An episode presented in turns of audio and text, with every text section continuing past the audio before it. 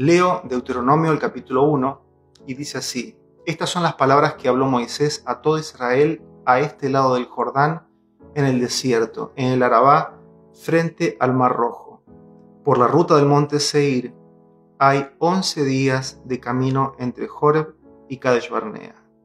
El día primero del mes undécimo del año 40, Moisés les declaró a los israelitas todo lo que el Señor les había ordenado por medio de él.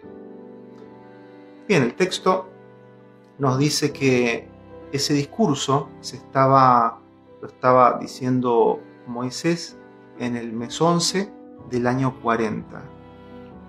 Y también dice que desde la entrega de los diez mandamientos, es decir, desde eh, Joreb, Oreb, Sinaí, esos son nombres del mismo lugar donde se entregan los diez mandamientos, desde ahí hasta Kadesh Barnea, que es la entrada a la tierra de Israel, hay un camino que se puede hacer en solamente 11 días.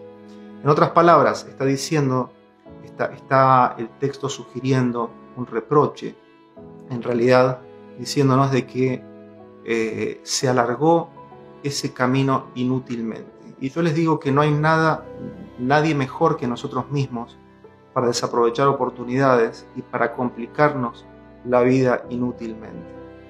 Hay un camino propuesto, que Dios lo propone de 11 días, pero ese camino a veces se hace por nosotros mismos un camino largo en vano, un camino de 40 años. Cuando nosotros hacemos un camino de 40 años en lugar de hacer el camino de los 11 días, bueno, nosotros hacemos ese camino cuando no sabemos pedir perdón, nosotros hacemos ese camino cuando nos, acostumbramos a quejarnos, hacemos ese camino también cuando algo sale mal y la culpa la tiene otra persona, nunca nosotros.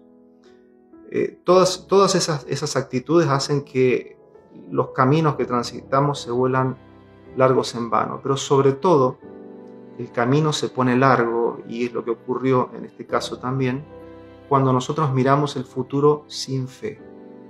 Cuando una persona no tiene fe y mira el futuro, todos los desafíos se transforman en algo infranqueable. Los desafíos que podamos tener se transforman en monstruos que no nos dejan avanzar. Entonces, claro, siempre algún desafío real o ficticio se vuelve muy grande o demasiado grande cuando una persona no tiene fe. Entonces aquí este texto nos, nos anima a confiar en el futuro aun cuando nosotros no lo tengamos en nuestras manos. Pero la persona que confía en Dios no recorre caminos largos en vano. Cuando una persona confía en Dios, siempre va a recorrer el camino de los once días.